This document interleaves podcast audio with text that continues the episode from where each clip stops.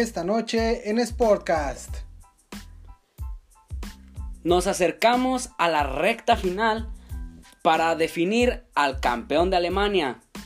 ¿Cuáles serán los próximos partidos? Analizaremos también los partidos que acaban de pasar, la tabla general y algunas otras cosas más. Quédate aquí. Que dijo su mamá que siempre sí, la Liga Santander y la Serie A reanudan estos fines de semana, bueno, dentro de 15 días.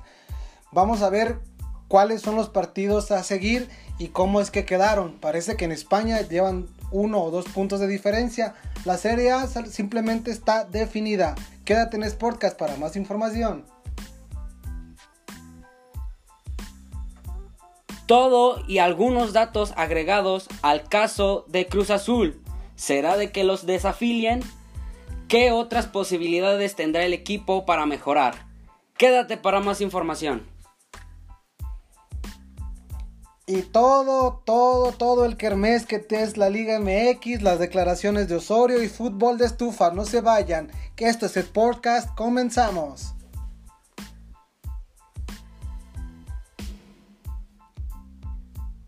¿Qué tal, Recita? Muy buenas noches, bienvenidos al episodio 5 ya de Sportcast, grabando una vez más en martes, no grabando el lunes, porque tuvimos ahí un pequeño inconveniente el lunes, pero ya estamos grabando. Fer, ¿cómo estás? Muy bien, eh, muy contento, ya, ya se acercan las lluvias. Ya. Entonces, de hecho, pues acabamos de presenciar una hace ratito, de hecho estamos grabando algo tarde, pero cayó una tromba aquí de este lado de la ciudad, pero en fin, ya, ya están las lluvias aquí. Pero este, vamos a ver qué información deportiva. Tenemos una fiesta. Una fiesta en la Liga MX. Pero pues es lo nuestro. O sea, que nos, que nos asombramos. O sea, es prácticamente. No nos debería de sorprender. No nos debería de sorprender exactamente. Es prácticamente lo de siempre. Pero, en fin, pero antes de pasar a nuestro, a nuestro fútbol chicharronero, vamos a ver algo que. Una liga que, pues la primerita, a ver cómo le fue a los equipos en Alemania, ¿no?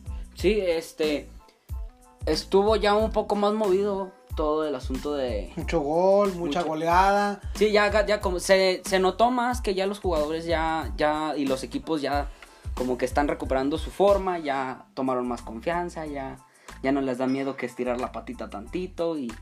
Pero todo bien. Bueno, empezamos con el partido de... El, el Schalke 04 contra el Wender Bremen, que, el, el, Wender Bremen salió victorioso 1 a 0. El Hertha contra el Asburg, que terminó 2 a 0. El Bayern Múnich, que goleó al Düsseldorf 5 a 0. El Gladbach. El Borussia sin hepatitis. goleó 4 a 1 a la Unión de Berlín. El Borussia Dortmund este, goleó 6 a 1 ante el, ya descendido. Padre, y de hecho se le complicó, o sea, nosotros lo estábamos viendo aquí en la casa de, de Huxi. Y bueno, yo lo estaba viendo y se le complicó, ¿eh? O sea, fue fácil 40 minutos, 35 minutos que el Borussia Dortmund se empezó a notar desesperado porque nomás, ¿cómo no le vas a meter, meter gol? de hecho, todo el, fue todo el primer tiempo ah, y ya hasta despuésito de que empezó del segundo tiempo fue cuando ya empezó la, Ahora sí como el, paso, el paso firme ya para que se pudiera contar como goleada. Ajá, y la de ayer, ¿no? De 1 de junio. Ajá, el Korn contra el Leipzig, que salió victorioso el Leipzig 4 a 2. Que es normal, pues se ganaron los normales, goleó el Bayern, goleó el Borussia con hepatitis, el Borussia sin hepatitis y el y el este, ¿cuál? El Ice Peak, ¿no? Entonces, la tabla de posiciones queda de la siguiente manera, lidera el Bayern con 67 unidades, le sigue el Borussia Dortmund con 60, el Leipzig con 58 y el Borussia, el Gladbach con 56. Apretadísimo. De hecho, del segundo lugar al quinto lugar hay cuatro puntos de diferencia que está quedando seis partidos por disputar. Ahí se definen boletos de Champions, boletos de Europa League. Y si un descuido del Bayern, pues podría este ser campeón otro equipo, pues, pero pues a menos de que el Bayern pierda los próximos tres o sea, que pierda la mitad de sus juegos que quedan. Y no, pues no va a pasar eso, ¿no? Entonces, para eso volvió a la Bundesliga, Huxi. O sea, para eso, para no emocionarnos, güey, no va a haber campeón. Ya sabemos que vamos a ser campeón, cabrón. O sea. En una de esas y la riega. Bueno, también. ese es el, ese el salseo, el, el, lo bonito de este formato que no sabemos.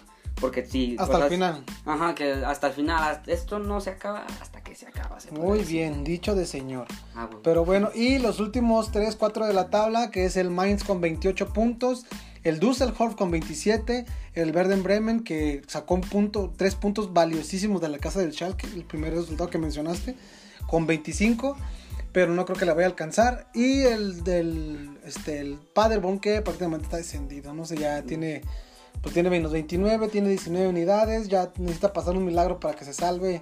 Necesitan que todos los, los desde arriba pierdan y que él gane, pero que puede pasar. Ahorita vamos a checar el calendario.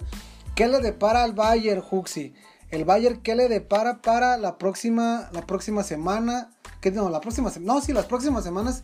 ¿Qué le depara primero al Bayern de Leverkusen? Al Bayern. Al Eh, Bayern de Múnich.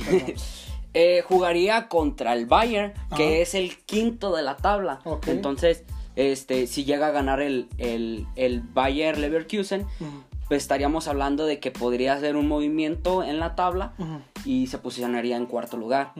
Él también entraría contra el Frankfurt, luego se vendría contra el Gladbach. Bravo también, ese También está bravo. Ujú. El Wender Bremen, que ahí se ve la posibilidad de que Ah, ahí a Wender golear. Bremen. Ahí va a golear. Sí, pero pues, ahí se podría decir.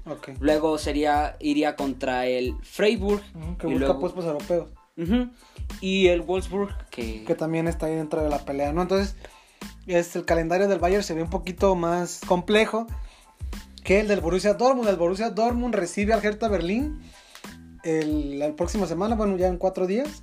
El Hertha Berlín de local. Luego visita al Düsseldorf, que prácticamente es penúltimo de la tabla. El Borussia recibe, perdón, al Mainz. Luego visita el Leipzig, que esa, esa visita va a estar bravísima para definir qué va a pasar con la Bundesliga en cuanto a Champions, ¿no? Porque creo que, porque creo que van los tres primeros, pero una buena combinación de resultados podría dejar al Borussia fuera, aunque anda jugando bien, ¿no? Y se suele lucir con, con equipos este, importantes. El Borussia, pues a lo mejor le falta ese escalonito, ese, ese escaloncito, perdón, que, que le falta como los, los últimos partidos por definir contra los equipos más importantes, ¿no? Entonces, ese va a ser un buen juego el 20 de junio, esperando que el Bayern pierda a lo mejor uno o dos partidos para que se apriete todavía y le ponga emoción. Y cierre de local contra el Hoffenheim. Entonces, es un calendario relativamente más asequible, o sea, un poquito más fácil. O sea, fácil no, porque pues... Bueno. porque un poquito más fácil, no, así está bien dicho, la chingada. ¿Y qué le depara al toro, Fer? al Toro le depara ir contra el Paderborn que Ah, regalado. regaladísimo los tres puntos. Después iría al contra el Hoffenheim, iría y recibiría en casa al Düsseldorf ujú, que, o sea, ahí variaría la, la si desciende o no. Iría contra el Borussia Dortmund, ya lo habíamos comentado hace un momento, y iría de visita con el Habsburg. No, entonces, ¿tú cómo lo ves? De esos tres, ¿crees que no se mueva? O sea, ¿crees que el Bayern quede campeón? ¿Que hay una sorpresa? Yo digo que sí va a haber una sorpresa. Yo digo que sí, no sé, de último momento puede que... No, yo creo que no, el Bayern es muy dominante en esa liga, ¿no? Entonces, o sea, necesitas...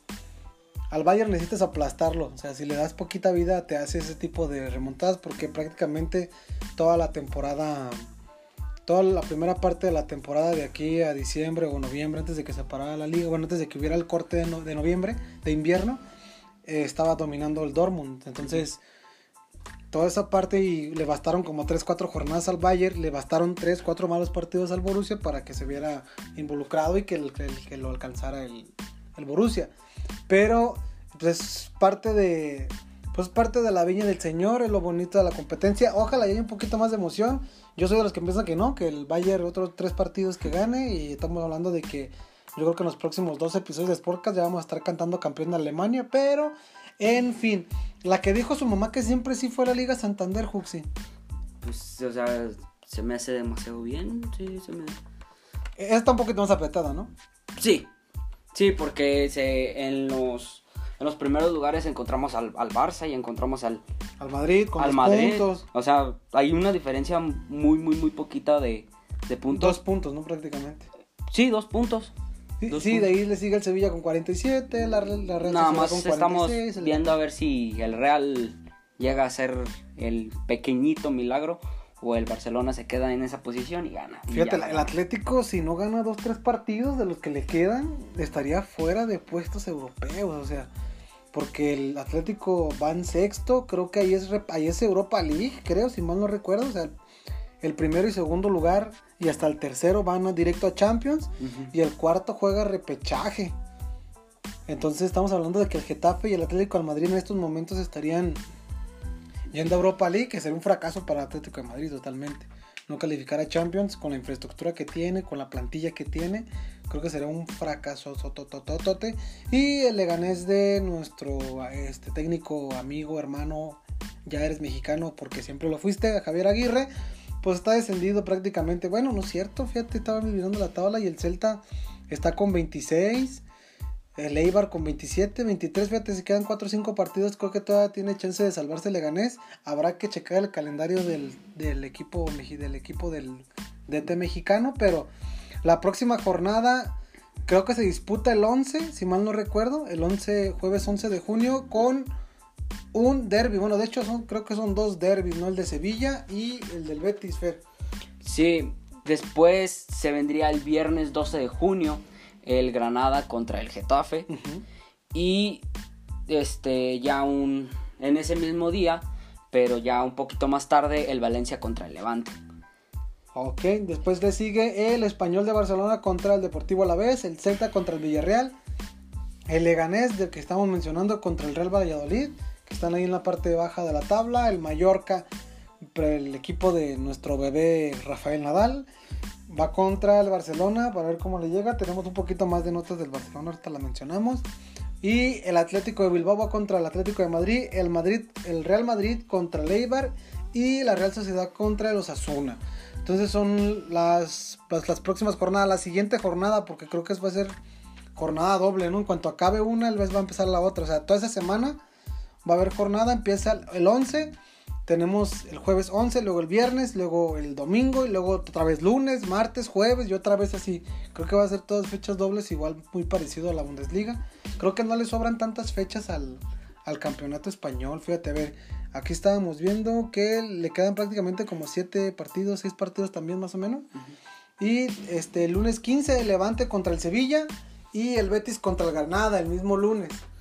Eh, después sería el Getafe contra el, el Español, el Villarreal contra el Mallorca y el Barcelona contra el Leganés. Eh, un día después sería el Eibar contra el Athletic Club de Bilbao.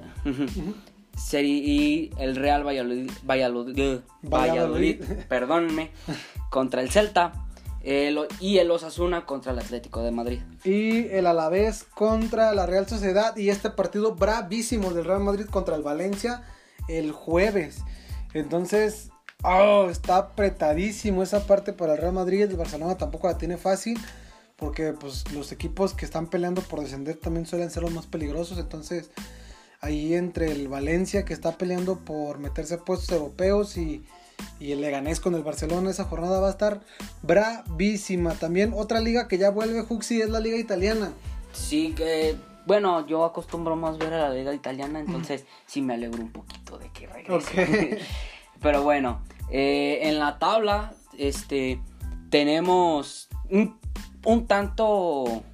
Dos, ¿no? Pelean dos nada más. Sí, eh, que sería la Juventus con 63 puntos y la Lazio con 62. Igual que la Liga Española, o sea, acá es prácticamente punto, dos puntos. Un, un punto, Uno, dos dos puntos. puntos. Ya nada más viendo a ver qué, ¿Quién, quién quién- la gana, no? quién da el último paso a- al final para llevarse el campeonato, ¿no? Y Y este, los próximos partidos, aquí está, reanudaría con. Ah, es que el- mi hermanito le puso mucho zoom al guion, oigan, y, y estábamos este. Le puso mucho zoom, entonces no alcanzamos a ver muy bien. Güey, güey, el 200% que es no ves, qué chingado. Bueno, aquí está. Lee los partidos con los que se reanudaría la Serie A. Empezarían el lunes 22 de junio con la Fiorentina contra el Bresca, que valemente nos vale madre, ¿no? El Leche contra el Milán, contra un Milán dormido. Y el Boloña contra el Juventus, bravísimo ese partido. Sí. Eh, luego sería el Spal contra el Caligari. También nos mam- Ca- Cagliari. Cagliari. No, los Caligares es otro. Seguiría el Hellas Verona contra el Napoli. El Genoa contra el Parma Calcio. El Torino contra el Unidese. Unidese. ¿Unidese? ¿Unidese? Udinese. Udinese. Mira qué bárbaro. Lo bueno es que la ves un chingo. Y por último, el miércoles 24, el Inter contra el Sassuolo, la Roma contra la Sampdoria y el Atalanta contra el Lazio. Muy buenos partidos que nos tiene pues la recta final del campeonato italiano que se tuvo que frenar. Pues esperemos a ver si si Cristiano logra levantar otro título más en Italia. En España está muy está muy reñido también de que Messi pueda levantar un otro título con el Barcelona. Y vamos, antes de ir a todos los temas internacionales, vamos a hacer un paréntesis porque nos toca comer chicharrón. Y la Liga Chicharronera de la Liga MX trae una fiesta con el Cruz Azul. ¿Qué chingados pasó con el Cruz Azul, Fer? ¿Lo van a desafiliar? ¿No lo van a desafiliar? ¿Qué chingados maneja el Cruz Azul? Solo, yo sé que las cooperativas son conflictivas, pero esta, esta es tóxica, cabrón, ¿no? ¿Qué pasó con el pinche Cruz Azul? Eh, en, alguno, en algunos directivos se detectó que había un posible caso de lavado de dinero o este o algún trato con el, las manos vibras, como se podría decir, ¿no? Eh, se dice que luego de que saliera a luz que los directivos de la cooperativa eh, Cruz Azul, Billy Álvarez, Alfredo Álvarez y Víctor Garces están siendo investigados por parte de lavado de dinero y desvíos de paraísos fiscales por 1.200 millones de pesos. Además de una red de corrupción y estar ligados a actividades ilícitas con el crimen organizado. Varios medios han especulado con lo que esto traería al equipo cementero, o sea, varias complicaciones. Una de estas situaciones que, que creo que es la, la que más resalta es la de la posible desafiliación del Cruz Azul ante lo sucedido, pues todas sus cabezas de Secretaría de Hacienda les han congelado las cuentas debido a la investigación que se lleva a cabo. La unidad de inteligencia financiera y la Li- Liga MX se ha manifestado en un comunicado eh, donde indica que este, no, ha no han sido notificados de la misma, pero que estarán atentos a lo que se pueda pasar, ¿no? Eh, en, el, en el comunicado que ellos hicieron, dijeron que la liga este, hasta el momento no tiene algún reporte de alguno sobre las investigaciones llevadas a cabo sobre la unidad de intel- de inteligencia financiera que para la presidencia de la Liga MX y, al- y acorde con el marco legal de nuestro país, los ciudadanos cuentan con una presunción de inocencia como la condición fundamental. O sea, Sí, sí, continúa, continúa. bueno, dime. Ah, o sea, que tiene, o sea, esta presunción de inocencia es que tú eres inocente hasta que se demuestre lo contrario, Ajá.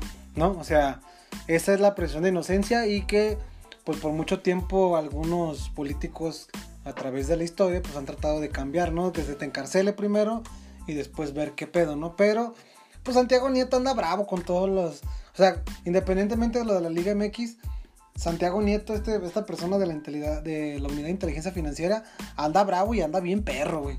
O sea, la 4T, va, ¿no? En ese sentido, ¿no? O sea, andan muy perros y ahora le tocó al Cruz Azul, ¿no? O sea, continúa, perdón.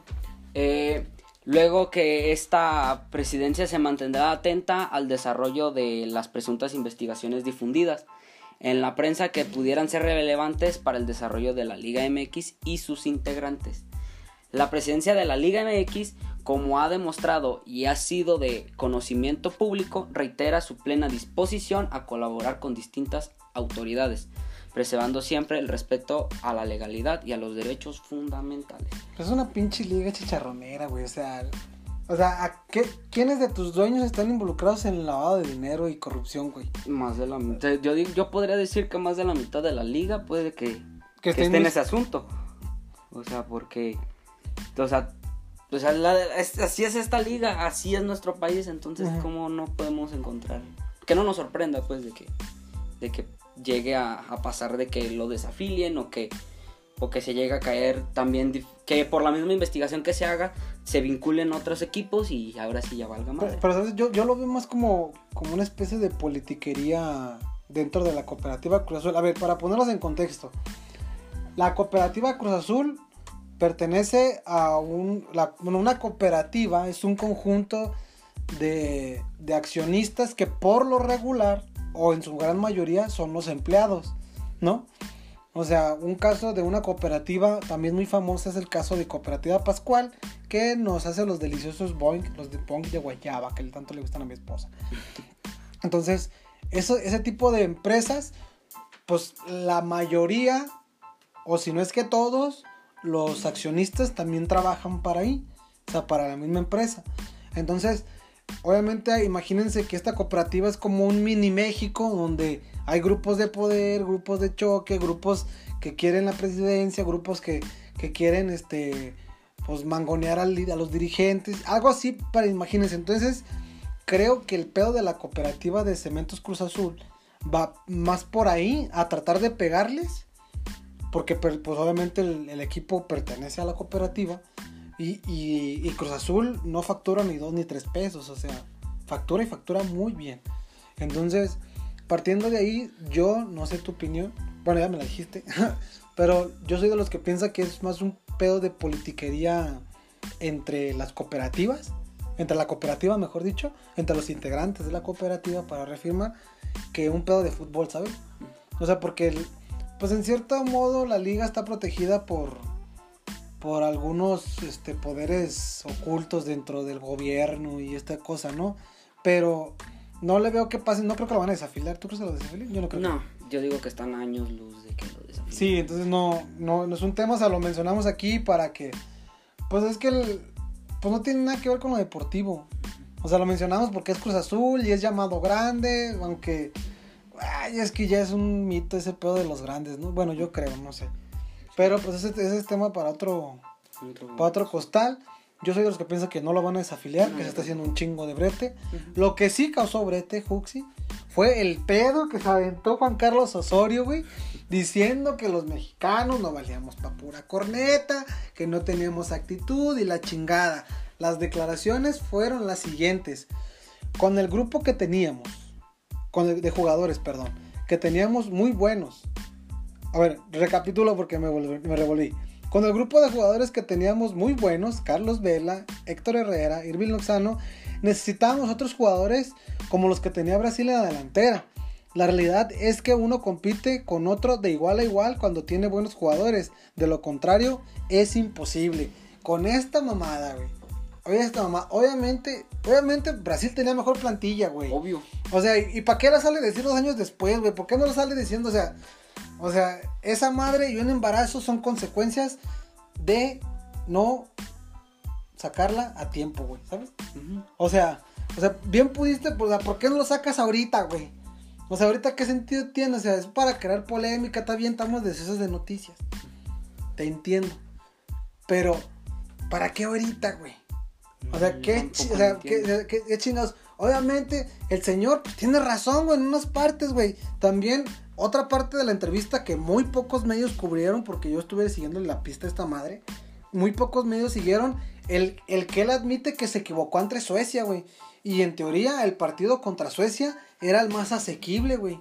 Era el que más igual. O sea, lo que él está mencionando de que uno compite contra jugadores de igual a igual cuando tienes buenos jugadores, creo yo que estamos a la par de Suecia en selección, güey. Si no hasta que un poquito más, güey. Pero, o sea, contra Brasil pues no le vas a competir. O sea, si tú le ganas a, si tú le ganas a, a Corea, sí fue contra Corea, ¿no? Fue el- Alemania, Suecia y Corea, que fue al final Corea. Si tú, o sea, Corea, si tú le ganas al final a Corea o le ganas a Suecia porque ese partido lo perdimos. Entonces, si tú le ganas a, a, a Suecia, no, mentira, güey. Los coreanos le ganaron a Alemania para nosotros pasar, ¿no? Hasta que andan diciendo que todo este, salvó todo este brete y la chingada. Y de hecho los coreanos estaban celebrando porque pensaron que como se jugó a la par. Lo- pensaron que los mexicanos le habían ganado a Suecia. Ajá. Entonces si, los- si México le ganaba a Suecia, entonces Corea pasaba junto con México a la siguiente ronda. Ajá. ¿Y qué fue lo que pasó? No Pues, pasó. exactamente, entonces No. yo soy de los que piensa que ese partido contra Suecia al final dice que se equivocó porque no quería enfrentar a Brasil. A huevo, güey, no te quieras enfrentar a Brasil en una Copa del Mundo. Jamás, güey. Jamás. Yo soy de los que piensa que la pinche confederaciones fue una puta coincidencia, güey. Y además fue un golpe mediático y ya voy a sonar conspiranoico, pero soy de los que piensa que la confederaciones que se ganó Brasil fue una casualidad, güey. ¿No? El buen juego contra Alemania, sí, güey, le ganamos a una Alemania que estaba envermada. Sí, pero le ganaste a Alemania y eso va a quedar para los libros de historia, güey. ¿No? Ya está ahí. O sea, le ganaste una, una Alemania, sí con Tony Cross, sí con Neuer, sí con Boateng, sí con todas sus estrellas, pero venía muy mermado. Exactamente. Pero venía muy mermado, güey. Entonces, no pasa nada. Eso, esta la compro y eso va a quedar en los libros de historia. Y ese día no hay mexicano que no le guste el fútbol y hasta a los que no les gustó el fútbol, que no gritara ese pinche gol del Chucky, güey. Porque estábamos aquí y hasta nos camamos la repetición otra vez, güey. Era el día del padre, era, era, o sea, ¿cómo te puedo decir? Era inimaginable, era inmejorable, mejor dicho. El escenario era el día del padre, le ganamos a Alemania en un pinche mundial en el primer partido, güey. O sea, fue de locos ese pinche fin de semana y, y va a quedar en la memoria de los mexicanos como quedó un chingo de cosas. Pero el partido contra Suecia Juan Carlos Osorio admite que se equivocó, güey. Dice, yo me equivoqué porque yo quise meter más, jugadores porque no me quería enfrentar a Brasil. Quería enfrentarme a, Suiza y a Suiza sí le podíamos competir. Cabrón, no le pudiste competir a Suiza. Y Suiza sí está dentro del top 10 del ranking de la FIFA. Ahí sí está más cabrón, güey. Entonces Suecia, no digo que le debemos de ganar caminando, güey. Se le debió de ganar y ganar bien, güey. Con autoridad y que a lo mejor pasaron los coreanos por el paro, güey. ¿No? Por el, paro. pero ¿qué hicimos, güey? Nos metieron dos o tres, no me acuerdo, güey. O sea, ese pinche partido estuvo inolvidable, güey. Inolvidable por no que, o sea, no, o sea, estuvo olvidable, mejor dicho. O sea, no lo quiero recordar, güey. Horrible la selección. Cosas que hizo buenas, buenas Juan Carlos Osorio. Nunca se le había ganado en Estados Unidos y menos en Columbus, güey, porque era una pinche plaza bravísima para la, la, selección mexicana. No habíamos ganado en el Cuscatlán, que tenemos un chingo sin ganar. Pasamos caminando a la pinche ronda de, para el mundial, güey. La confederación sí, pues fue cagada, pues ni modo, ya fue, güey. Y, la, y yo creo, como muchos de los periodistas, que la selección nunca se levantó del 7-0 contra Chile, güey. No. O sea, esa pinche Copa América le partió los huevos, güey, a toda la selección. Y tanto que, o sea, tanto eso, los chilenos, los periodistas chilenos pueden argumentar, pues que le ganamos a uno de los peores Méxicos de la historia. No podemos celebrar que le metimos 7-0. Güey, va a quedar en la historia, güey. O sea, así de fácil. O sea, los chilenos pueden argumentar, no, güey, o sea, o sea, los que son críticos, los periodistas chilenos críticos, pueden decir, ah, güey, no mames, después del cuarto gol México ni metió las manos, pudieron hacer ocho y ese partido no cuenta, ese chocolate fue de trámite. Sí, pero a los mexicanos les duele, güey, como si le hayas mentado la madre, güey. Y fue como partido, güey, pues es partido de fútbol, hasta Martinoli se aventó una pinche narración épica, así tipo de la de contra, contra Costa Rica para el Mundial de Brasil. Pero, Ay, en fin. Ya, ya me voy a relajar. Y, no había mucho material para este programa, fíjate, a huevo que hay un chingo, güey. Pero ahora qué chingado dijo Faitelson Huxley, porque ya estoy cabrío. Bueno, este. Bueno, unos se dividían porque el, decían los reporteros de que. No, que cómo puede ser posible que hable así de la Liga MX, que hable así de, de nuestros jugadores. Y pues la verdad es de que tenía razón, o sea, ¿no? Sí, tenía razón el viejo, güey. Y creo que uno de los que se posicionó, este, a decir, pues la mera neta no la cagó. O sea, como de, un poquito respaldando lo que dijo fue Faitelson, que tuiteó. Juan Carlos Osorio no ha dicho ninguna mentira. Al fútbol mexicano le faltan más y mejores jugadores en los grandes niveles europeos para dar paso de calidad que tanto anhelan sus aficionados. Sí, Totalmente de acuerdo, güey. Y dice, ¿qué, necesita la Liga Mexicana para poder tener y exportar jugadores de calidad que le den oportunidades a los chavos, güey? Sí. Es eso, güey. O sea, porque, o sea, lo hemos hablado creo que en dos o hasta tres episodios, o creo que en todos los pinches episodios de Sportcast lo he mencionado. O sea, el pedo está en que los jugadores, o sea, no es este pedo, o sea, es este y muchos más, o sea, no nomás lo que estoy diciendo, hay muchos factores más. Pero al jugador mexicano lo venden bien caro, güey carísimo, güey, pero de a madre, o sea, neta, el, jugador mexicano, o sea, una vez que está en Europa, sí hay raza que pagaría los 50 o 60 millones de euros que quieren pagar la Juventus en el supuesto de que se lo quiera llevar. Y que el Chucky del PSV al Napoli haya valido 50 o 60 millones de euros, güey. Que el Chicharo haya valido 30 40 millones de euros. Yo no estoy diciendo que no, güey, en el mercado europeo, güey. Pero entre clubes, ya una vez demostrando. Pero ahorita, güey, no se van a ir en 18. Pizarro, güey, neta, o sea, Pizarro, Rodolfo Pizarro. Es un jugador, sí, sí es bueno, güey. Sí, parece que, o sea, juega de 10, juega cuando quiere, marca el ritmo. Es un jugadorazo. Pero neta no vale 18 millones de dólares, güey. Ningún pinche club que se respete te va a pagar 18, güey. Jamás, güey. Es una pinche locura. Neta, yo no sé cómo Monterrey se lo pagó, güey. Monterrey le pagó a Chivas 13 millones de dólares, güey. Es un chingo de varo, güey. Con eso se va, se va a Europa, güey. Y solitos nos metimos en el rollo de, de sobrevaluar a los pinches jugadores. Así de fácil, güey. Entonces, no hay jugador mexicano ahorita que no salga por menos de 10 millones de dólares, güey. Entonces está de loco ese pinche precio, güey. No se puede. No se puede salir un jugador mexicano con esa cantidad de dinero. A lo mejor con 8, con 10 está bien, güey, pero es un pinche negociazo. ¿Por qué? Porque no ceden el 100% de la carta. Ceden el 75, el 60, el 80%. ¿Por qué? Porque cuando se vaya a Europa y hagan una transferencia de club a club en Europa, los mexicanos todavía siguen teniendo billete. Y yo siento que ahí están sobreexplotando al jugador mexicano. Pero ya me cayó la chingada. Porque estoy bien encendido. No, no hay pedo, no hay pedo, no hay pedo. Eso es lo que se necesita, ¿no? sí, oye, pues que no mames, o sea. Se pasan de cometa. Pero bueno, pasando a otro tema, Squixi. Sácame de este pinche terror del fútbol y platícame otra cosa. Se va a hablar por del tenis. ¿Del tenis? Del, del tenis. Eh, pues, ahora sí, primero se decía que no, luego que sí, y luego que no, y luego que sí. Pero el Gran Slam, este, sobre tierra batida, se disputará, Ok. se disputará entre los días 20 de septiembre y 4 de octubre. Este, no se disputará en las fechas previas al calendario, sino que se va a aplazar a- hasta septiembre. Sí, porque se jugaba como en marzo, ¿no? Más o menos, ¿no? Sí, eh, pues así lo anunció la, la, la Federación Francesa de Tenis, la FFT. Ok, francés. Eh, este martes, a través de un comunicado, el organismo francés afirma que quiere actuar de forma responsable y proteger la salud de los trabajadores, proveedores, tenistas, aficionados y los demás implicados en el desarrollo de, de la mayor Del, del mayor. del mayor parisino. Ok. La noticia llega pocas horas después de reconocer la paralización de las obras de remodelación de Philip Carter. Eh, pista principal que contará con techo retáctil en la próxima edición. Sí, porque para que cuando llovía era un desmadre, ahora para que se cierre y se juegue bonito, ¿no? Ujú. Hemos tomado una decisión difícil pero valiente en esta situación sin precedentes que ha involucrado desde mucho de- que ha involucrado evolucionado mucho desde el paso del El fin pa- de semana. El pasado fin de semana. Ajá. Estamos actuando de manera responsable y debemos de trabajar juntos en la lucha para garantizar la salud y seguridad de todos, explicó Bernard Giudicelli, Giudicelli. ¿sí? presidente de la dicha federación. Ok. Eh, siete días después del US Open se va a jugar. O sea, primero se va a jugar el US Open y después el Roland Garros.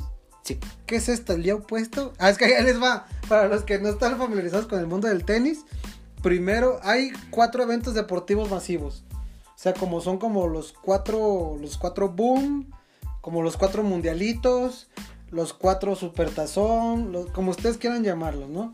O sea, son como los gran premios, son... O sea, todo el año hay tenis y hay como... Como mini torneos de cada ciudad, ¿no? Los de la ATP. Entonces hay como torneos como para que vayan calentando.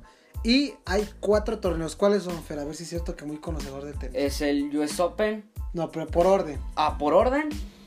Creo que primero se juega eh, el Australia Open, Muy ¿no? bien. Luego se juega el Roland. Sí, el Roland Luego Garros. es el US Open. No, hay otro a medias. Mm, Se juega en césped. mm,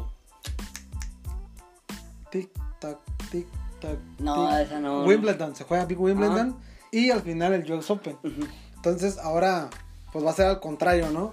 Sí, eh, este cambio brusco en el calendario pues afectará a la preparación física de los tenistas cara al tramo final de la temporada, porque se disputará el principal torneo sobre tierra batida, o sea, el, el Roland Garros, este, tras meses de competición sobre pistas rápidas. De hecho, la cifra francesa se jugará siete días después de la finalización del US Open. Eso va a estar muy cabrón. O sea, del 24 de agosto al 13 de septiembre se va a jugar el US Open. Una situación, o sea, un tanto inédita, ¿no?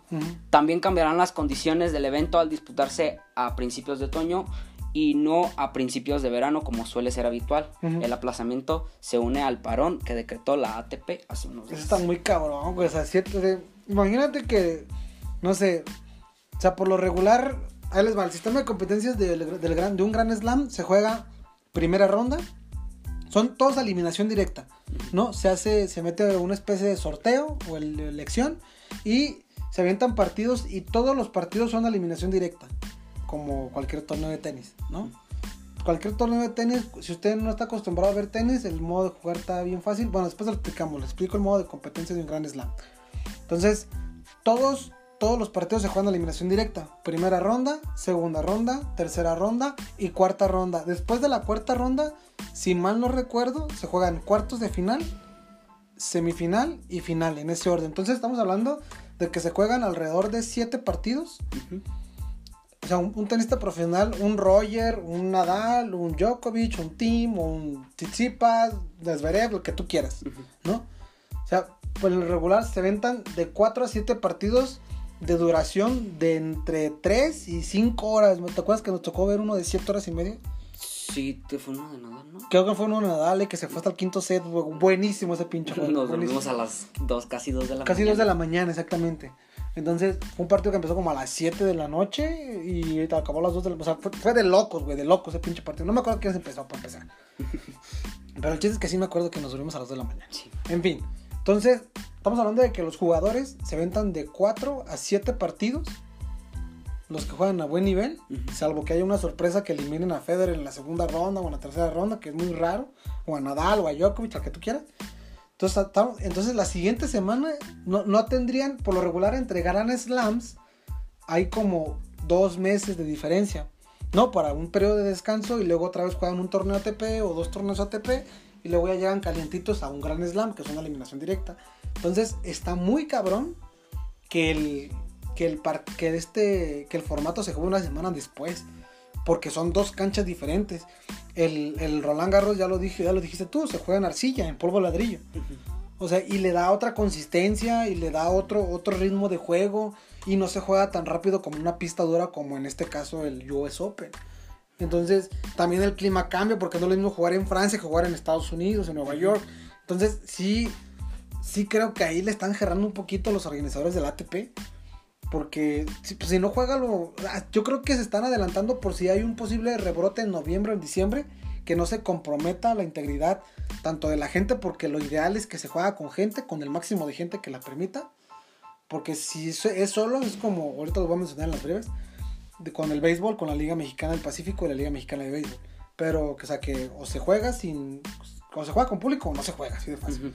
Entonces, ¿tú cómo ves esta postura del ATP? ¿Crees que están acertando? A mí se me hace muy rápido, o sea, un gran slam con una semana de diferencia. No, es que sí, sí es muy. Creo que sí va a afectar demasiado a los jugadores porque, bueno, ya lo mencionaba, o sea, a mí me ha tocado ver partidos y, y hay varias veces que van a medias del partido y dicen, ay, güey, ay, güey, ya se andan cayendo los. Y, o sea, y que estén jugando próxima de, de aproximadamente siete partidos y que probablemente no lo. Por, por querer ganarlo, este, ganan todos los partidos y luego casi. A la semana. Ajá, ajá, la semana, ¡pum! Ya estás en, en casi en otra competición, güey. en otra competición, partiéndote otra vez la madre igual y tratando de que de no perder, porque No. ya, porque ya es eliminación directa y toda esa madre. No creo que es inhumano, pero en fin, a ver qué, a ver qué sale. Huxi, ya para terminar vamos a ver fútbol de estufa. A ver, acuérdense que nosotros vamos a hablar fútbol de estufa de casos que ya estén casi amarrados, no vamos a vender humo, ¿eh? O sea, porque en la de fútbol de estufa se vende humo de a puta madre, güey. O sea, se vende de a madre. Entonces vamos a, a tratar los que ya estén consolidados o que ya estén casi a amarrarse o, O que que- les falta hacerse oficiales. O que ya son oficiales en tan poquitito tiempo. Exactamente. Bueno, Huxi, El primer madrazo mm, es Barovero se va de rayados. Sí, de hecho hoy confirmaron, bueno, vamos a grabar ayer, pero ya confirmó hoy el equipo europeo, el Burgos FC, que pues se va, ¿no? También otro más de rayados, ¿no? Aparte de Barovero. Eh, se va, si mal no recuerdo, Bangioni, ¿no? Sí, Bangioni. se van, este, anunciaron la salida de, de los jugadores, Ujú. este, de este verano al terminar el contrato ya no hubo pláticas de sobre el, ajá. El trapito fue adquirido por la pandilla en mayo del 2018 con contrato de dos años, mismo que termina en este junio. Pero la decisión de que saliera ya estaba tomada. En los últimos días sonó que podría volver al, huracán. Aunque el representante Marcel, Marcelo Franceschini, Franceschini eh, acabó con los rumores y terminó llegando al equipo que acabas de comentar. Sí, al Burgos, Burgos Fútbol Club, un equipo creo que de segunda división. Yo soy de los que piensan que da para más, pero bueno, Bangioni tampoco se sabe para dónde se va, pero en fin. Zambuesa se convirtió en la segunda baja del Pachuca de cara a la apertura 2020. Antes se desvinculó su compatriota, el delantero Franco Jara, quien aceptó fichar por el, por el club de Dallas en la MLS. Durante su vinculación de casi dos semestres con el Pachuca, el jugador de River Plate y Flamengo y de América y de León jugó 26 partidos en los que marcó un gol y dio 6 asistencias. Un poquito flojito a como lo que nos tenía acostumbrados. Pero, ojo, no está libre, ¿eh? O sea, le quedan 6 meses de contrato y va a regresar al León. Puede ser moneda de cambio, sí. Puede jugar otra vez el León también, no se sabe, pero esperemos a, a qué, a qué términos llega. Y al, la noticia que sinceramente a los atletas ya no nos interesaba. ok. Eh, Ponchito González ya no va a llegar a Chivas. No. El futbolista mexicano de Rayados de Monterrey no continuará con la pandilla para la apertura 2020 y las Chivas Rayadas de Zapopan, no de Guadalajara. Fue uno de los primeros equipos en levantar la mano para fichar al mediocampista. Sin embargo, el fichaje se había caído. Según revela David Medrano, el periodista de TV Azteca, Chivas y Ponchito González no llegaron a un acuerdo luego de lo que, que lo ofrecido por Chivas estaría lejos de lo que espera el jugador de Rayados. Fíjate, si mal no recuerdo, a, Chivas, o sea, Chivas estaba ofreciendo la mitad o poquito más de lo, la mitad de lo que ganaba en Rayados. O sea, a Ponchito en ningún lado le van a pagar lo que lo que está ganando en Rayados. ¿Por qué? Porque ya es un jugador, si mal no recuerdo, que ya tiene 25, 26, años. O sea, ya no se consolidó, güey. Ya es a sacar, a picar piedra otra vez, güey. ¿No? Como la Chofis, también una nota que está aquí agregada, es que la Chofis es muy, muy, muy pretendido por León y pretendido por Santos.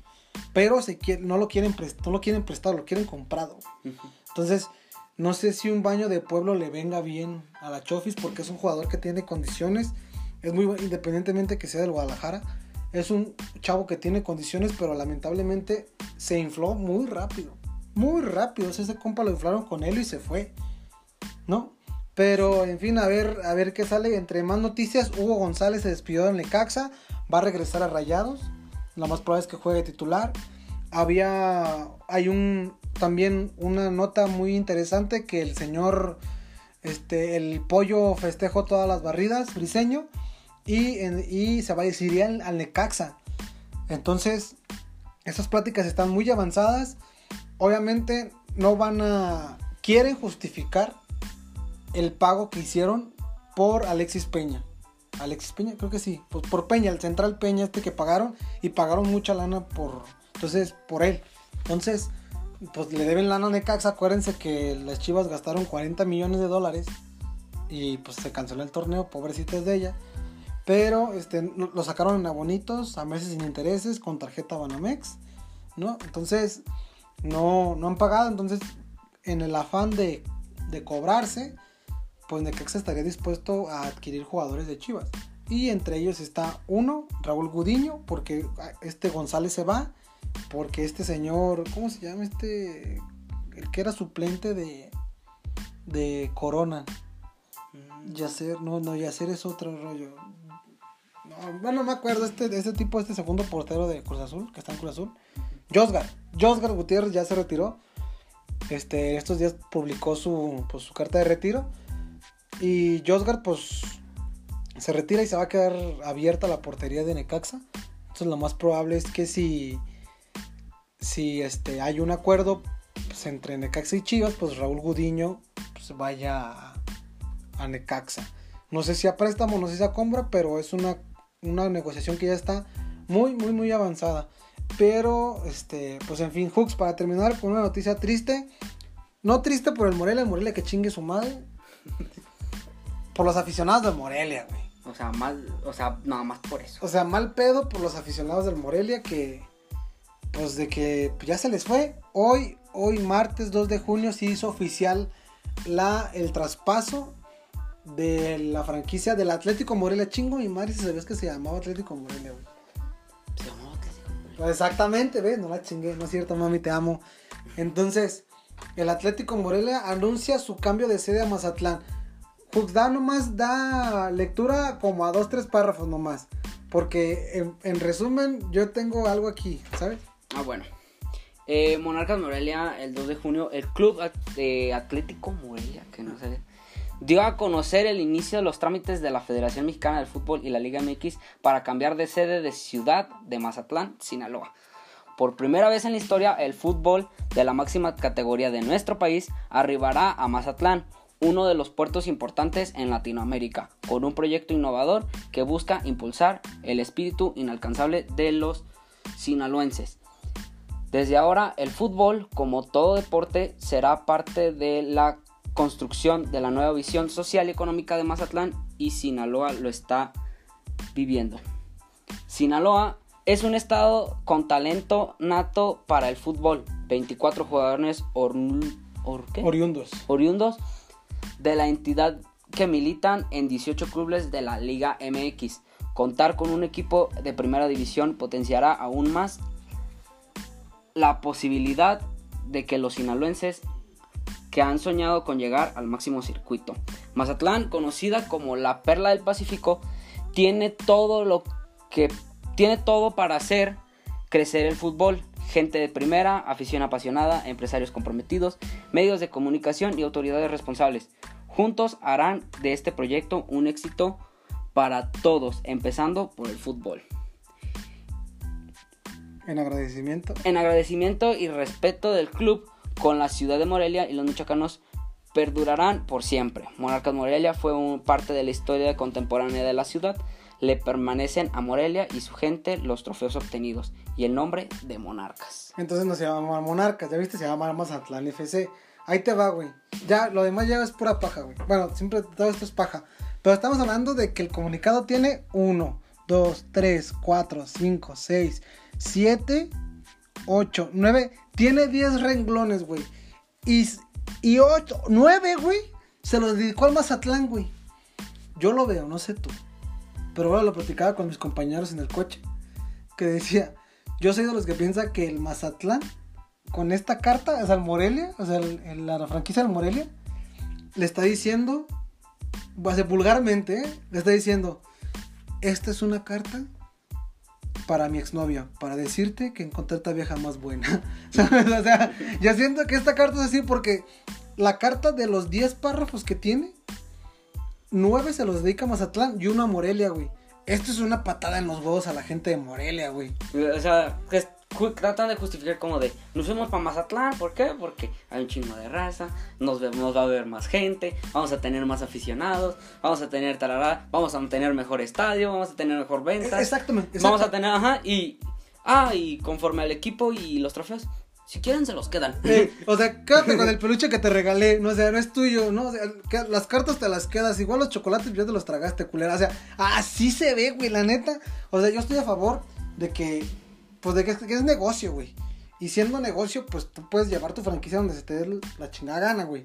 Pero esto, güey, esta carta es una patada en los huevos a la gente de Morelia, güey, a la afición de Morelia, güey. O sea, sí está muy cabrón, o sea, una cosa es que te llevas una franquicia porque no es negocio, porque ya no tiene arraigo, porque es pérdida, lo que tú quieras. Y otra cosa es, es, es miarlos, güey, neta, güey. O sea, literalmente es miarse en su cara, güey. O sea, esta carta, o sea, habla del Morelia, una carta que dice del Morel, que se dice del Morelia, y el último pinche papel como institución solamente le dedicó un párrafo diciendo en agradecimiento al club de Morelia y, y les da la chingada y quédate con nuestro... La neta es una patada en los huevos, güey. Neta. O sea, neta, pinches dirigentes de la liga. Eh, aparte, no es más, no me extraña, es pinche TV Azteca, güey. O sea, son, son tan hijos de la chingada que se aventaron Guadalajara, Guadalajara en el centenario del Atlas, güey. O sea, ese himno es de Chivas, güey. No se avienten Guadalajara, Guadalajara, aviéntate el jarabe tapatío. O sea, qué mensos. Tantito tacto, pero, en fin, todo este pinche podcast me la pasé emputado, ¿eh? Sí. Y nomás cuando hablo de fútbol, pero bueno, en fin, bueno, lástima por la gente de, de Monarcas, que no, del ex Monarcas, ya está en el cielo, junto con el Tecos, el Jaguares, el Toros Nesa, los Sonics de Seattle, y muchas, muchas más franquicias que han valido chos. Y la mitad de la franquicia de Veracruz. Y el Lobos Buap. O sea, todo, o sea, qué feo, qué feo. En fin, bueno, este, un abrazo solidario a toda la afición de Morelia. Este, qué gacho que se les fue su club, o qué bueno que no fue el nuestro. Porque si no se lo hayan mandado, pero en fin. Muchísimas gracias por habernos escuchado. Si te quedaste hasta aquí, un abrazote grato y un beso en el Cine Esquinas. Hux y tus redes sociales. mis redes sociales son eh, Fernando, arroba Fernando Hooks en Twitter y Fernando Hooks en Facebook. Y mis redes sociales es soy José Banda, eh, arroba soy José Banda en Twitter y en Instagram. No se olviden seguir la página de Sportcast. Vamos a hacer lo posible por si este pedo del COVID se agrava porque ya en nuestra ciudad, bueno, en Guadalajara, espero que nos escuchen de otro lado, qué chido. Si no, pues el pedo está así, ¿no? Que en Guadalajara ya se abrió la economía, la fase cero la chingada. Entonces, vamos a hacer lo posible para que grabar este a tiempo. Si no, pues vamos a tratar de hacerlos en vivo, ¿no? O sea, si la racita le gusta, si quiere que hagamos en vivos, pues los hacemos. Nomás deje investiguemos cómo, porque nos pegamos un tiro con Facebook todo el día de ayer. Entonces a ver si lo podemos hacer en Zoom, o en Hangouts, o en YouTube, o no sé, a ver cómo lo hacemos. Pero si ustedes quieren que lo hagamos en vivo, pues lo hacemos en vivo. Pero, en fin, muchísimas gracias por haberse quedado hasta aquí. Esto es Sportcast. Muchísimas gracias. Adiós. Bye.